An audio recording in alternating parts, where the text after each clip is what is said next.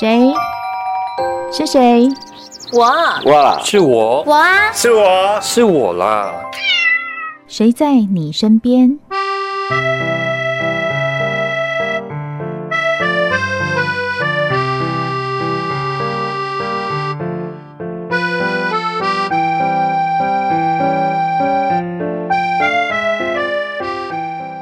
众朋友您好，欢迎收听今天的《谁在你身边》，我是林梦萍。Omicron 今年初肆虐全台，社会进入疫情黑暗期，每天激增的确诊数字让医疗卫生体系疲于奔命，不停滚动式检讨的中央疫情相关指引让人无所适从。人数最多的双北市被称为重灾区，新闻出现频度最高，但是从确诊率的角度来看，原乡部落更惨重，宜兰县南澳乡和花莲县秀林乡比率高居百分之二十点九和百分之十九点八。这两个原乡疫情惨重，也是各部落的缩影，却没有受到太多关注和资源挹注。而在原乡部落中，台中市和平区双旗部落出现一抹微光，一群来自民间的力量在地快速控制疫情。他们从四个角度多管齐下，分别是截断传染链、远端医疗、提供药物以及支援生活物资，在两周内快速控制疫情，俨然是一个在地小政府。今天节目中，我们就要带您看看这个因疫情而刚强的微光部落。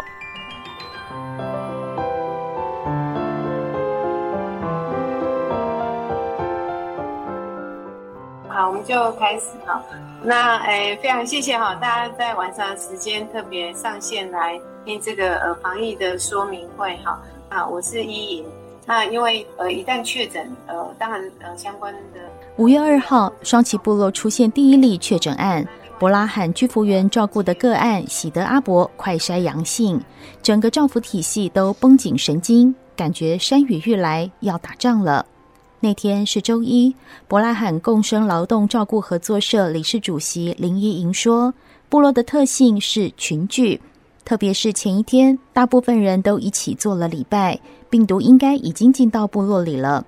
他知道，首先要做的是让居民安心不慌乱，于是马上联络在东市的富华国医师，以及在和平区的卫生所陈素如护理长，向居民召开线上说明会。”所以我们很快就上线，那傅医师就很清楚告诉大家，如果你有接触确诊者，而且而且哦有症状，你再快筛。好，如果你现在没有这个，没有你没有接触啊，也没有确，也没有呃症状，其实你不用紧张。就我觉得他事实上很简单明了，让大家就安了一半的心了。嘿啊，但是因为毕竟就是周末的聚会很多。有一些就觉得怕担心，所以我就跟会长讨论说：“那好，我们让我们下午赶快来设，就在我们教会的广场设简易的快筛站。呃，那中午发出讯息，下午就来了一百四十七位的快筛。呃，那表示其实呃，因为部落人没有很多，一下子来一百四十七位，表示其实大家是真的有有点担心。当天一快筛找出了八位确诊者。”长照专车开了两三个小时，送到台中市的医院做 PCR。同一时间，山上的工作人员马上针对确诊者进行疫调，把接触者隔离。部落里独居长者多，大家庭也多，不是将这些人关在家里就好，马上要面对的是日常生活需求。伯拉罕快速启动送餐行动，送的不是冷冰冰的关怀包，是热热的稀饭和便当。文件站的中餐，哎，我放这里哈。哦哦好，他们都会送文件站的中餐。好，送出午餐喽哈。哦哦好，谢谢你们了。哦。吴怀生在双旗部落经营餐厅，同时是原民建学劳动合作社理事主席，太太也是博拉罕照服员。当听到疫情出现，他心里的警报也响了。独居老人要吃什么？于是他主动担负起煮饭送餐的工作，让居隔者不用担心一天三餐。因为刚开始嘛，这个部落从来没有没有这样啊。我们是和平区第一个部落爆发的地方。那我听到很多人打给我说，在第一时间在公部门的部分，来不及去关心到了。那我一直到那我一开始我就当天晚上我就先煮那个稀饭，我老婆先去送，然后我再打给易颖，易颖就很希望说熬，那他就赶快做，说叫我做那个啊，看多少确诊的。这个我要讲哦，其实不怕是骗人的。那说实在不怕，也没有人愿意来送啊。那我老婆既既然也是伯拉罕的，然后长，然后我一直在想说，我们自己部落也都自己的长辈，也都自己的人呐、如果我们今天不去做这个，就没有人做。我为了这件事情，我有 PO 上网，然后就让很多人看到，都是自己的老人家哈，都自己人，干嘛要怕？解决了生活所需，接着要关注确诊者的病情变化。山里最缺的就是医疗资源，在东市的富华国医师愿意先抛开所有政府规定的行政程序，用远距方式为患者看病，医病之间的桥梁就这么搭了起来。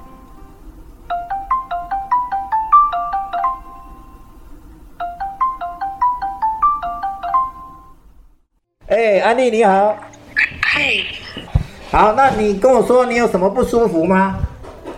就是头痛，哎，然后有发烧，哎，三八多这样，三十八度多啊，喉咙很痛，会不会咳嗽？会，哦，会咳嗽，咳嗽就很痛，哦，咳嗽喉咙就很痛是吗？哦，那你吃得下吗？吃得下。OK，好，好，好。那看着手机荧幕上的病患。傅华国医师细心询问，注意这些确诊者病情有没有变化。疫情来袭之前，偏乡有零星执行的远距医疗，用得不多，却像是为这次 Omicron 大战暖身。加设一个官方 LINE 账号，视讯看诊立刻上线。部落族人看到医生出现在手机画面上，真实的人，真实的医嘱叮咛，在家养病变得安心。我们给他一个一个。可以在家里面跟医生就医的那个这个 interaction 啊，可以跟医生联系的一个方式。那这样子呢，他在家里面他就不会慌。那他有什么问题，他可以提上来啊，提上来以后，我们就可以跟他讨论哦。所以我觉得这个远距这个这个是蛮对，对于这个隔离这段期间是他们很帮助很大。我们也遇过一家七口全部确诊，从老的、嗯年轻的到小的。通通确诊，所以一个视窗里面七个人轮流跟你看。对，对，真的，真的，哎，那个，那个就是啊，现在讲完了，换谁？下一个是谁？哦，阿嬷，哦，阿嬷，阿嬷，你怎么了？对对对，然后还有小孩子，哦，我看到看过最小的还不到一岁。确诊者要用药怎么办？有家人的，请家人到东市领药；全家被隔离或独居的，博拉罕补位上阵，不止送药，还送生活物资。陈文慧和吴江仁夫妻都曾经确诊，一起居家诊疗了七天，事事依靠布拉罕的伙伴。用都市人的话说，他们像是双旗部落的 foodpanda，从美食生鲜到日用杂货都送。所以你是先跟医生看诊啊，对对对对，然后医生说你要什么药什么药，对对对，然后谁去帮你拿？诶，布拉罕呐、啊，一个帮我去拿健保卡，然后一个来帮我送药，这样。对，那是当天就药就拿到了吗？对对对，因为我那天很不舒服，哎，所以当下拿到药，我们觉得哦，好高兴。有了，就是有吃了这样，因为也没办法睡啊，那时候就是身体很累，然后头就是还是很清醒的，这样就一直没有办法睡，然后吃了药以后才比较舒服。就是我们没有办法出去买东西，然后他们会拿物资给我们这样，然后就会问我们需要什么，我们需求什么这样。你需要的是什么？比如说什么东西？像那个家里没有消毒水啦、漂白水啦，然后打一通电话，他们就来送，然后这样，家里可能没有菜了，就他们就会送这样，对。是你们没有想要打给一九二二？哎，没有哎。为什么？哎，我也不知道哎。不然的动作比较快啊。你是不然来就不用打啊，动作的慢太多了。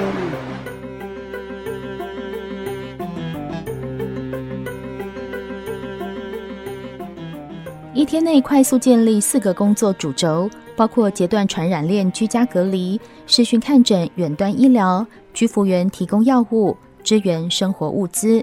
只花两周时间，双旗部落疫情被控制，到五月下旬，确诊率为百分之五点六。这群人是去年三级警戒时曾经参与新北市微光计划的长照机构团队，由林依莹领军的伯拉罕共生照顾劳动合作社。微光计划发起者、计程车学院协会理事长侯胜宗回想去年招募长照驾驶担任接送确诊者的工作，但是把确诊者送回家，新的问题来了：被隔离的长者或独居者变成孤岛。生活所需、看病拿药都无法解决，微光计划因此从单纯的接送扩大为以人为主的完整服务计划。今年在部落正好用上。伊尹他们因为去年在整个呃新北的微光的这样的经验，他们知道第一步其实就是要赶快验出确诊者是谁，然后控制他的传染源，然后隔离完之后启动微光服务。啊，不管是再送，不管是入宅，不管是远去，哈，不管是生理量测，其实这个东西它会让隔离者不要再传染了，但是他的生活得以照顾，然后他他让那些传播者赶快再做后送，好到投药，然后甚至做住院、中轻、啊重症的一个分级处理，然后让一般人不要害怕，你都没有事，你就不要害怕。好，所以我觉得那个整个过程，其实因为部落有它独特的所谓的啊生活形态，这样的生活形态，如果用传统的我们的地方政府的 SOP，那基本上是没有办法去阻断这个传染链的。所以为什么部落传染特别严重？去年在新北市的操演基础像是天意，Omicron 和去年的 Delta 病毒不同，来得又急又快。在都会区规划后勤支援还一团乱时，伯拉罕很快在双旗部落部署完整。李依莹说：“微光计划中分为再送、居家照顾、居家医疗和智能设备，目的是让居隔者安心在家，进一步控制疫情。”那我觉得这个完全是去年在新北疫情的经验，而且去年我们很想这样做，可是没有办法这样做，因为我们所有的服务的对象都要卫生局同意。那那时候其实我们都要等很久。而且很多过程是后来就就就很没有办法马上做了。可是我们是因为我们本身本来在部落就常造网络嘛，所以我觉得就是把去年在新北那个很想做的呃呃所有的那个微光计划，因为我们有在你微光、照你微光、医你微光跟治你微光。那本来在你微光就侯老师负责，就是防疫专车，而、啊、我负责。呃，居家照顾照你微光，那呃居家医疗医你微光跟治你微光就视讯科技的导入，我本来就负责这后面三块，所以呃今年就我们自己部落发生，我们就很快就运用上，就是我觉得那个有效阻隔传播链，马上在一个礼拜就看到。偏乡离中央太远。部落的生态也和都市不同，要照着政府的 SOP 进行防疫，无疑是从台北看天下，神经传导像是踩恐龙的尾巴。伯拉罕从人的角度出发，他们知道部落的人怕确诊，更怕确诊后被关在家，无人闻问。微光计划大安溪负责人江香宁说：“思考他们的需求，想办法让人心安定，是部落防疫的重中之重。”伯拉汉这边，你觉得做的事情跟政府不一样的地方是什么？嗯，就就是生活需求，还有就医，对，因为政府不会送你的食材啊，送你生活必需品这些给你啊，对，因为你在都市那很方便，都有外送嘛，但是你在偏乡不可能，没有没有人会送，而且一样偏乡就是。一个人确诊，全家确诊，全家确诊，就的确他已经没有亲朋好友了。会留在部落里的人都只有这些人，其他都是外出工作。然后他们有外出工作的那些子子孙孙，你要再等他们再送物资上来，那又太慢。他们不是就可能两三天都没有饭吃吗？对啊，所以我觉得伯拉罕做的非常不一样，就是在生活必需品、就医，对。跳脱中央思维和规则，部落仿佛自成一个乌托邦小政府。都市里远去看病，要找有视讯的诊所，要有虚拟健保卡，然后查哪家社区药局可以帮忙送药。在双旗部落，族人自发性进行亲友防疫交通接送，每天会上山下山的族人帮忙拿药。部落文件站和东市的富华国医师建立视讯看诊系统，连健保卡都不用担心，因为规矩太多会被病毒追上。就有一些很独居的啦，哈，然后他那边如果说他他那边没有办法开药或怎么样，或者是需要我们拿药，那这个时候呢，我们就会想连接一些，然后请他们帮我们带药上去。但是我们这里如果太偏乡的时候怎么办？就像刚刚讲的说，嗯，如果他都只有我一个人。那我又被隔离，或者是我全家都被隔离了，那我怎么办？那我们那时候就会联系，就是当地的，比如说他的邻里长，哦，看能不能说，因为这一家人都确诊了，那他们又需要服药，那是不是可以请他们帮忙？那有没有健保卡？其实是没有都没有关系的啦，因为我们觉得说，只要只要病人可以拿得到药，其实有没有健保卡都没关系。中央送的防疫包、干粮、口罩是标准配备，伯拉罕送的是进阶版。想吃热食，想自己煮都行。送菜车加入防疫部队，负责从山下送上新鲜物资，吃好吃饱，与族人一起打仗。确诊被隔离，不能工作，没收入怎么办？李依莹说：“都是自己的族人，自然尽量帮忙。”那他的三餐就是你可以选便当。哦，会选食材，哦，那我们有早餐、中餐、晚餐，三餐送吗？对，三餐送，三餐送。啊，如果食材就是我们可以全家的份一起给你，就是他不要吃现成的，他想自己煮，他也可以说我要菜跟肉，就会送。对对对对对，而且我们就是我们部落非常好的卖菜车，我们跟各个菜车合作。哎，啊，他们就，所以那天他那个菜车阿唐就跟我们说，哎，你要好好照顾我，不要让我确诊，不然我没有办法送车，很可爱哈。对啊，那呃就是送物资，像很多就是要酒精，哦，那要生活用品，呃，他可以列需要购买的东西，我帮他代买这样子。呃，就我觉得有一些是真的是生活资源，就是这样，真的有人就真的借钱。看起来很跳痛，很不在中央指引的防疫范围。不过，如果以台北看天下的方式防疫，双旗部落不知道能不能守住这百分之五的确诊率。原民建学劳动合作社理事主席吴怀生说：“政府不是不照顾偏乡，只是太慢。一个需求送一份公文，等待批下来的时间不如自救。”微光计划大安溪负责人江香宁说：“族人早就习惯自己解决问题。”就是可能他们真的没有办法，真的太忙，可能真的是没有办法协助。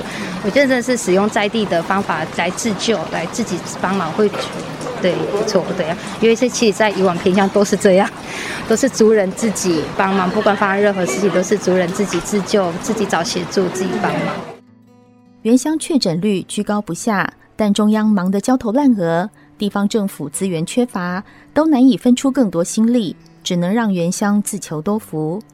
微光计划发起者，同时也是逢甲大学公共事务与社会创新研究所教授侯胜宗分析，部落的生活方式和都会不同，群聚是他们的特性，但善用群聚成为后援力量，就能把特色变利器，补足政府的防疫政策。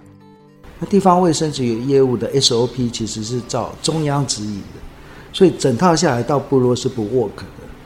是不 work，因为部落的的那个整个文化、社交关系、空间规划、人际关系，其实跟我们城市型不一样。所以我们的现在的所有的全国的指引，其实到部落它就会造成确诊率越高。而且就算他没有确诊率，那就是会饿死，会被困死，因为不准接触。但是很多独居的，那怎么办？所以呢，部落它有一个非常大的一个文化基础，叫社群。因为所有的都是几乎都是家族，好，只是亲或远。那这样的一个家族，它本身的人际关系其实是很绵密的。那这个绵密系统需要一个专业的人去协助他，去把这个系统把它做对事情，不然它就变成传播的一个破口。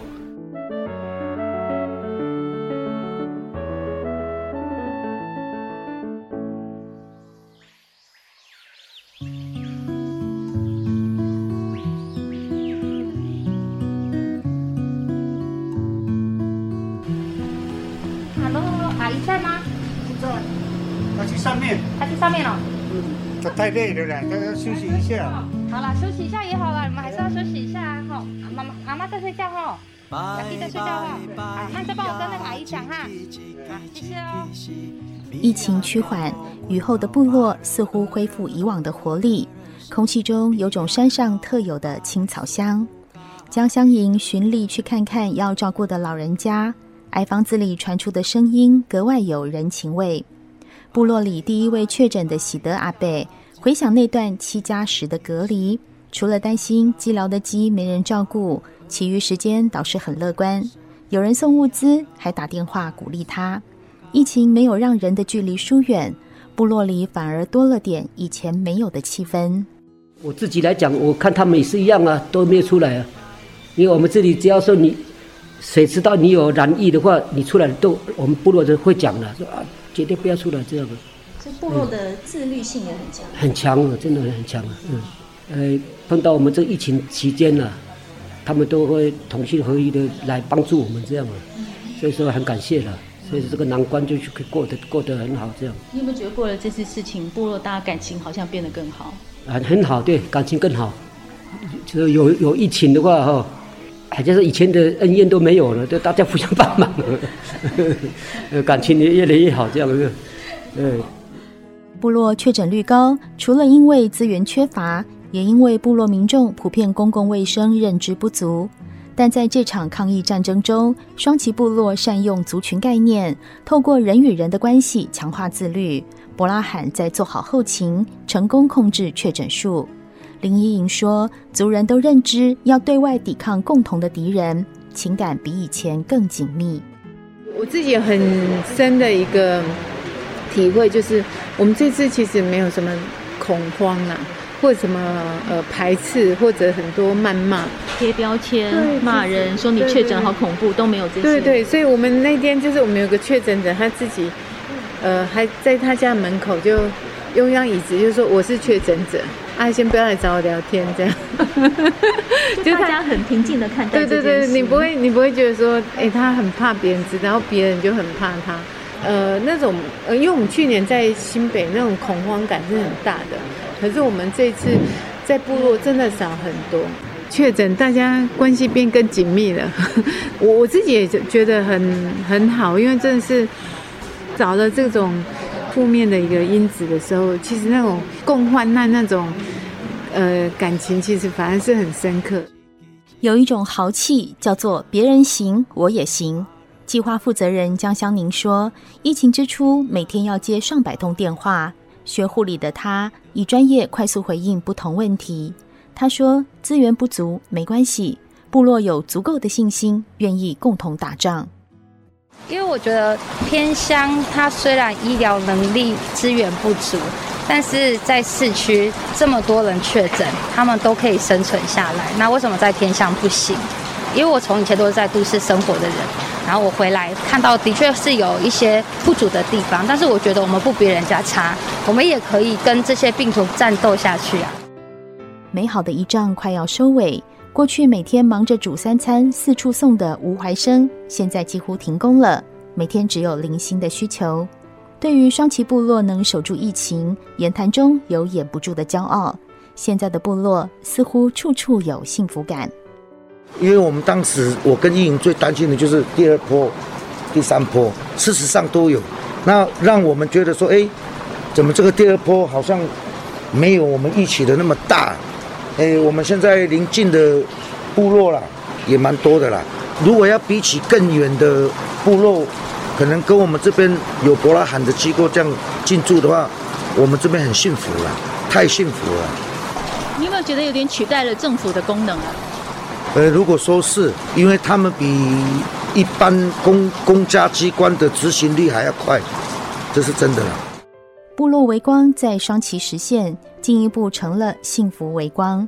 逢甲大学公共事务与社会创新研究所教授侯胜宗说：“城乡本来就有不同的文化和生活模式，中央用同一套标准做防疫，偏乡当然幸福不起来。”但如果能够善用民间的力量，复制成部落模式，台湾三百多个部落至少能慢慢点亮幸福微光。做任何的改变其实都是从人开始。那中央目前都是用一个标准的全国作业流程在处理所有事情，但是回到各个不同的地方、部落、村庄，它其实有在地化的条件。那这中间要有一个人或一个团队在中间去做转译。在未来，我们如果要真的要复制这件事情，其实我们应该要形成一个所谓的啊部落模式。一定要有一个民间单位，然后它像伊尹这样，那它比较弹性，然后它可以去整合不同的服务，然后不是为了跟政府拿预算，而是它真的是以在地化的需要去把大家人的需求整个把它做一个完整性的一个多元整合，然后不要用同一个衣服要大家都穿，好，大家穿不下去的。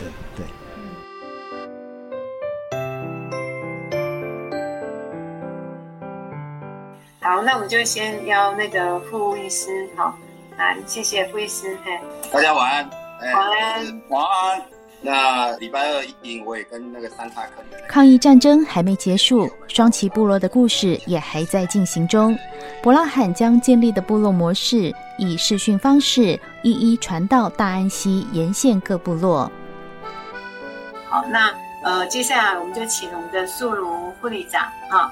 那哎，那个各位那个线上的老朋友哈，然后还有新朋友，然后大家晚安这样。五月二十四号，三叉坑疫情守护会议在线上展开。五月二十六号，针对大甲溪部落开线上说明会，桃山社区发展协会、松鹤部落代表都来了。那呃，我们这是请呃徐代表，哎，徐代表给我们加油打气。我这样子讲话，你们听到听得到吗？你的最清楚，哎，你的最清楚啊。对。五月二十八号，雪山坑疫情守护会议。六月三号，说明对象是后山地区环山部落、梨山部落、嘉阳部落、松茂部落，开始进入部落模式。好，那今天其实我们今天有一位贵宾哈，是侯胜忠老师。那整个微光计划的发起人是他哦。嗯，各位在部落的好朋友们，大家啊晚安。嗯，很高兴可以啊在这个线上跟大家一起来讨论。那希望我们啊一切都平安，谢谢。对对对，谢谢啊，谢谢侯老师。那有愿就有利，虽然中央政策陷入失灵窘境，地方政府资源又鞭长莫及，但等待谩骂不如起身而行，不再等待无所适从的滚动式防疫指引。微光计划的及时补位，在双旗打造成功经验。从去年的微光车队到今年的微光部落，光芒虽小，却能绵延不息。未来会慢慢点亮大安溪沿线，让染疫中的部落家庭都能看到光芒。谢谢您收听今天的《谁在你身边》，我是林梦萍，我们下次再会。